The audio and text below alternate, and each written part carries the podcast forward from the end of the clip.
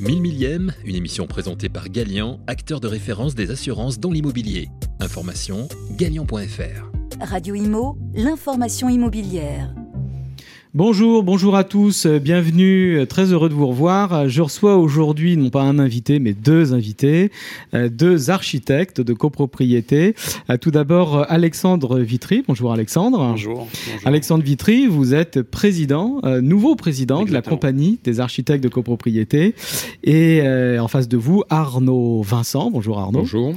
Vous, vous êtes vice-président de la compagnie des architectes de copropriété. Vous êtes donc tous les deux architectes, architectes architecte euh, des PLG, vous exercez à Paris. Euh, je voudrais que vous nous présentiez euh, brièvement votre association, la Compagnie des architectes de copropriété. Quand est-ce que ça a été créé les objectifs et les événements auxquels vous participez? Donc c'est relativement simple. Donc association loi 1901, la, la, compagnie des architectes de copropriété, qui en fait se fonde sur la sur une fin de salon au CNIT il y a 26 ans, euh, une salon de la CoPro où euh, bah, 4-5 architectes avaient pris un bout de stand, s'étaient retrouvés à discuter les uns les autres pendant 4 jours, et à la sortie ils se disent bah, on va monter une assoce pour échanger sur le monde de la CoPro et sur notre travail. et puis surtout sur l'échange. Et en fait, l'association, elle est basée sur ce thème-là, l'échange, et aussi sur la formation des confrères pour euh, bah, euh, essayer de répondre au mieux euh, aux nouvelles pathologies, aux problèmes de, de bâti, aux problèmes de la copro. Voilà, c'est la, compagnie. Donc on est sur une, une association de professionnels ah qui partagent le même métier. complètement. donc c'est une association d'architectes inscrits. C'est tout à l'heure vous disiez donc DPLG. Donc il y a des DPLG, il y a des HMO, il y a des ESA. On sait bien que le diplôme il est, il est assez évolutif en fait en France. mais la particularité c'est que on est inscrit à l'ordre. Voilà, on est inscrit à l'ordre. Pourquoi? Bah, Parce que c'est un petit gage de, de, responsabilité. Euh, mais euh, donc vous participez à des événements, vous êtes présent au salon de la copropriété, vous avez votre propre forum euh, que, annuel que vous organisez à la CTU à Paris, où vous recevez la NGC d'ailleurs. On est très heureux de participer à cet événement. Très heureux de vous, vous organisez des, des, conférences, etc.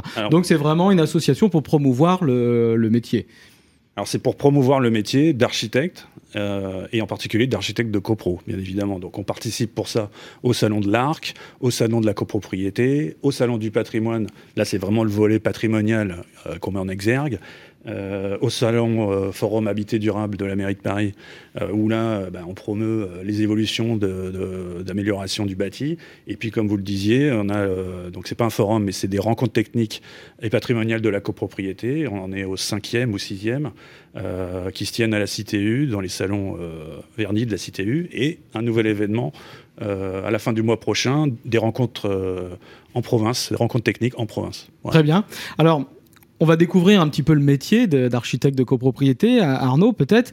Euh, le syndic travaille hein, main dans la main avec euh, l'architecte de copropriété. Les missions d'un architecte de copropriété dans, un immeuble. Moi, je, vois hein, que ça s'articule entre deux, pivots, les grands projets d'une part, et puis les petites interventions, les petites pathologies d'autre part. Est-ce que vous, pouvez euh, confirmer, développer un peu? On, peut voir les choses de cette manière, tout à fait. La relation avec le syndic, c'est une relation fidèle finalement, et axée sur trois thèmes. Je dirais préalablement, il faut connaître l'immeuble.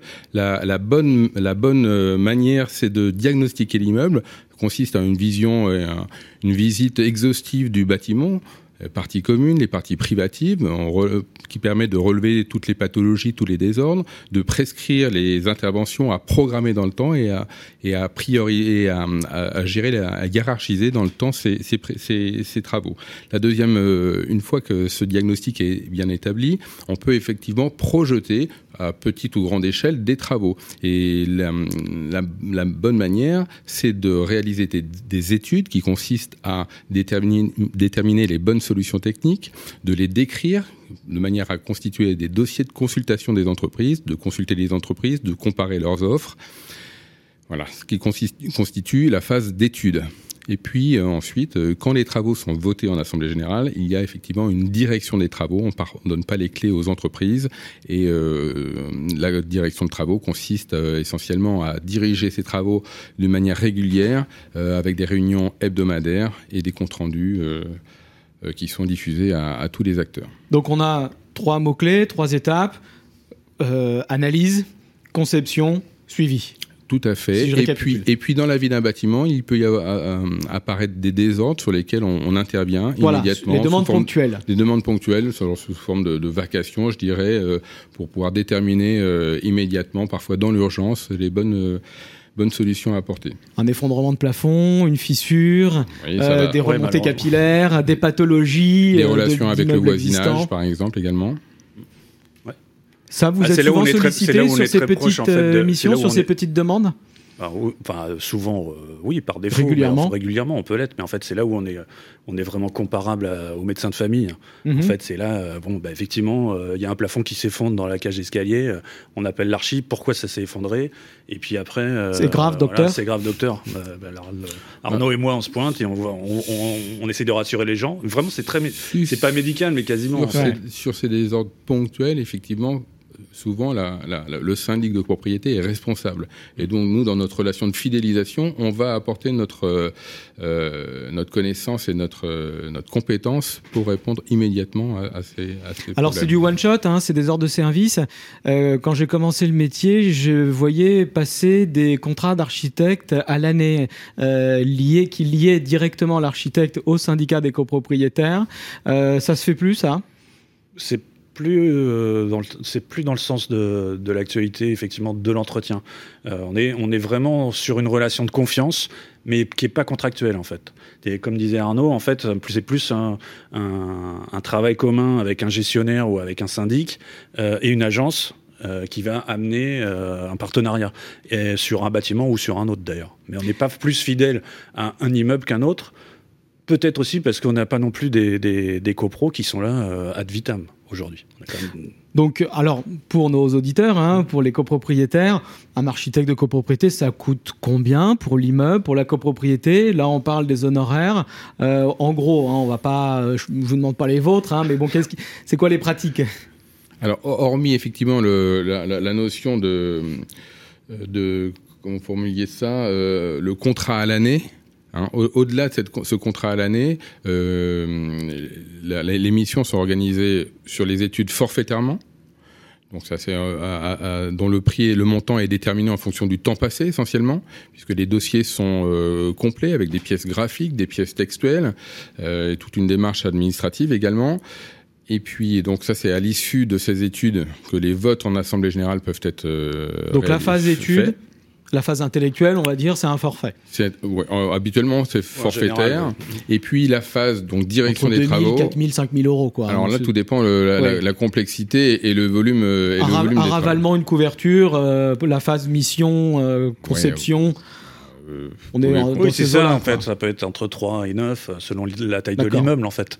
Puisque, en fait, euh, dans la prestation des études, euh, Arnaud le précisait, on va donc du premier diagnostic jusqu'à la présentation en AG, où on n'arrive pas, effectivement, avec deux feuilles.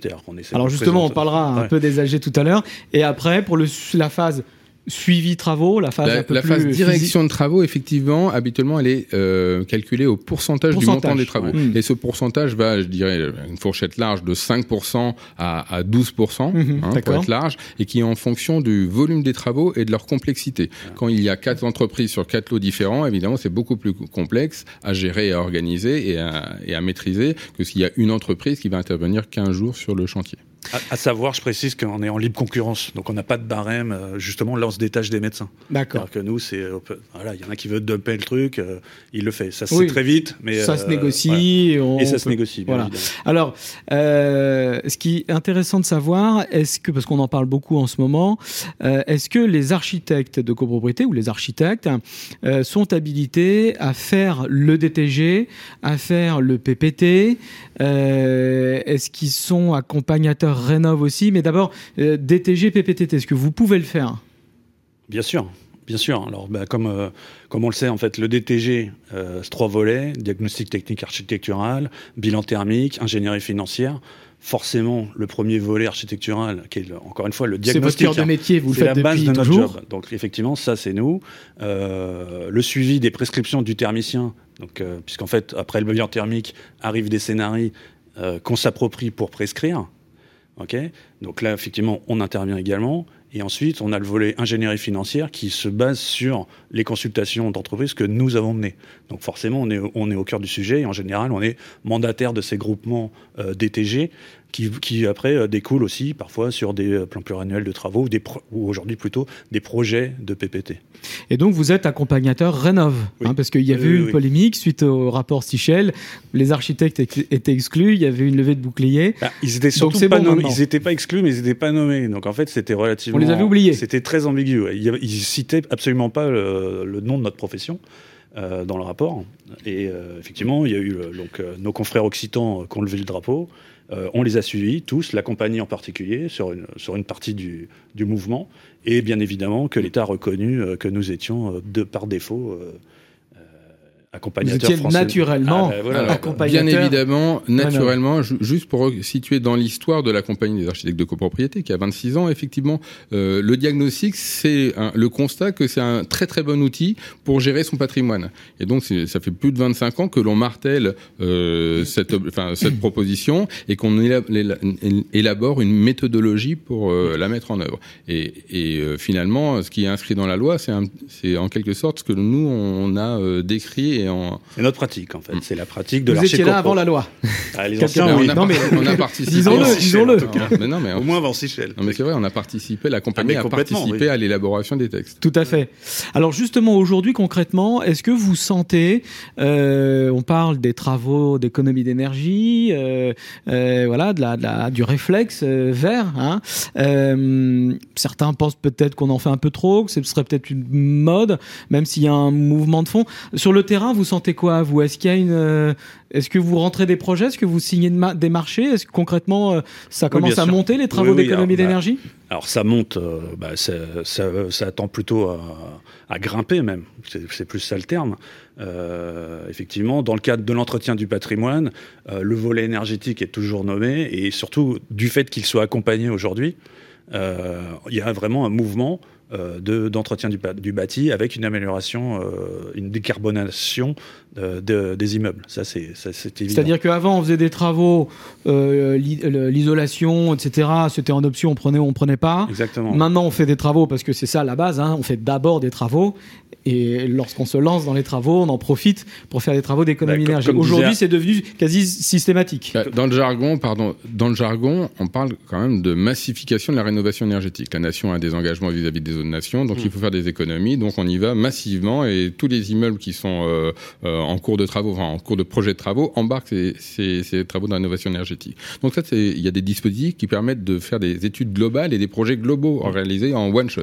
Cela dit. Nous, dans notre pratique quotidienne, depuis des années, dès qu'on peut embarquer de la rénovation énergétique, on le fait.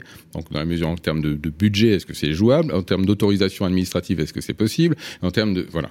Mais on est déjà dans cette tendance qui, Oui, oui, oui, effectivement, on constate.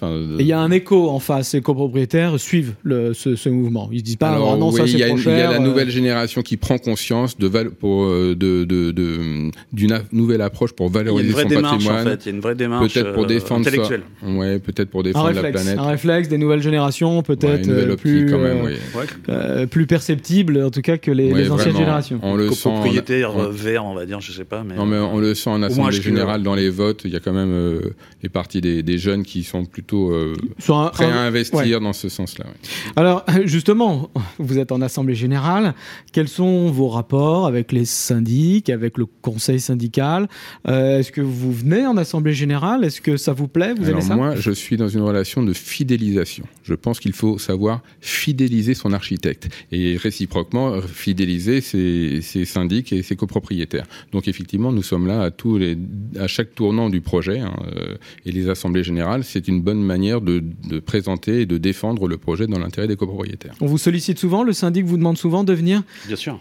Alors en fait, euh, notre- nous, on va en AG bien évidemment, mais au préalable, on va en CS et voire même Conseil en syndical conseil syndical, pardon, et en conseil syndical élargi. C'est-à-dire que sur des projets euh, qui peuvent aller euh, sur euh, quatre fois les budgets annuels de, de travaux, bien évidemment, on n'arrive pas en AG euh, avec deux feuilles de, de budget en disant voilà, on prend telle entreprise et madame, ça vous coûte 15 000 euros. Ça, ça fonctionne pas. Il y a, enfin, il y a- il y a un peu de douceur à amener et puis il faut expliquer les choses. Vous achetez pas une voiture sans l'avoir essayé. Donc, Donc vous êtes déjà accompagnateur ah bah, par défaut, je pense que c'est à cause de ça qu'effectivement l'État s'est rendu compte qu'on était euh, les premiers que vous accompagnateurs. faisiez déjà le job. Et alors justement, bah, pour finir un peu en ouverture, est-ce que l'association, la compagnie des architectes de copropriété, œuvre pour attirer des, des jeunes? Est-ce que les jeunes viennent dans ce métier d'architecte de copropriété? Ou est-ce que c'est un peu difficile? Est-ce que c'est un peu tendu? Euh, Je fais un peu le parallèle avec les gestionnaires de copropriété. Euh, Qu'est-ce qu'il en est aujourd'hui? Alors moi, je dirais que les jeunes qui sortent de l'école ne savent pas euh, qu'il existe ce métier en particulier dans sa pratique, avec une, un haut niveau technique, de compétences techniques, une connaissance patrimoniale, et puis en sachant que le marché est, est demandeur de ces, de ces compétences. Et des compétences relationnelles voilà, de l'ordre de la psychologie, euh, de l'ordre de, de, la communication. Et, ça, Donc les jeunes, il faut aller les chercher à la, à la sortie de l'école. Euh, sans ça, effectivement, il y a une pénurie de, de ressources, c'est certain. Oui, Donc des architectes dans les écoles, il y en a. Est-ce qu'ils viennent spécifiquement en copropriété? C'est plus compliqué. Bah, disons, il faut déjà être versé sur le patrimoine, et une valeur patrimoniale telle que... La restauration être... de l'existant. Il faut être clairement honnête, c'est-à-dire que moi je suis sorti de l'école en 2002, euh, mon rêve dans la vie c'était pas faire des ravalements haussmanniens, clairement mmh. pas. Par contre, euh, aujourd'hui, euh, me faire euh, une toiture impériale à Puteaux, ouais, ça devient intéressant. C'est des choses qui, me, qui, qui sont vraiment motivantes. Là, on est ruré au mur. bon, bah, j'ai la chance d'avoir fait quelques travaux dans, sur des pans de bois juste derrière, vers la rue Montorgueil. C'est valorisant. On a, on, a, on a, des, on a des choses a, qui, qui, qui, ouais, qui sont motivantes. Ça, c'est de l'ordre de, de, la technique. Ça, c'est la technique. Moi, je dirais aussi une valeur ajoutée dans la relation euh, humaine. humaine que l'on aime ou que l'on déteste d'ailleurs. Mm. Euh, mais euh, effectivement, les copropriétaires sont des maîtres d'ouvrage euh, occasionnels, dont on et doit multiples. prendre, dont, et multiples, et multiples ouais. avec multiples, plusieurs profils, et dont on doit savoir prendre soin en fait. Alors là, on peut revenir sur la métaphore de, du médecin, mais effectivement, il y a le souci de, du copropriétaire maître d'ouvrage occasionnel, béotien, à qui il faut tout expliquer, expliquer en particulier le bien fondé des travaux. Alors cette partie est très intéressante. Malheureusement, l'émission ah. touche à sa fin, mais j'observe quand même beaucoup de similitudes entre les architectes de copropriété et les gestionnaires de Clairement. copropriété. Quelque part, on est un petit peu jumeaux, on a les mêmes passions, on travaille sur le même objet, l'immeuble, on a les mêmes euh, clients, entre guillemets, les copropriétaires. Cette dimension technique, cette dimension patrimoniale versus, versus avec cette dimension humaine, je, je crois qu'on vit euh, quasiment la même chose. C'est vraiment très intéressant. Je vous remercie beaucoup merci, euh, merci pour, votre, euh, pour cette interview. Je rappelle, Alexandre Vitry, vous êtes président de la compagnie des architectes de copropriété, nouveau président. Euh, je vous souhaite beaucoup de, de, de réussite Merci dans cette euh, nouvelle mission. Et euh, vous, Arnaud euh, Vincent, vice-président de la compagnie des architectes de copropriété. Je vous remercie à tous, merci à tous nos auditeurs. Euh, je vous souhaite une bonne fin de journée. Je vous dis à la prochaine. Ciao. Au revoir. 1000 millième, une émission présentée par Galian, acteur de référence des assurances dans l'immobilier. Information galian.fr. Radio Imo, l'information immobilière.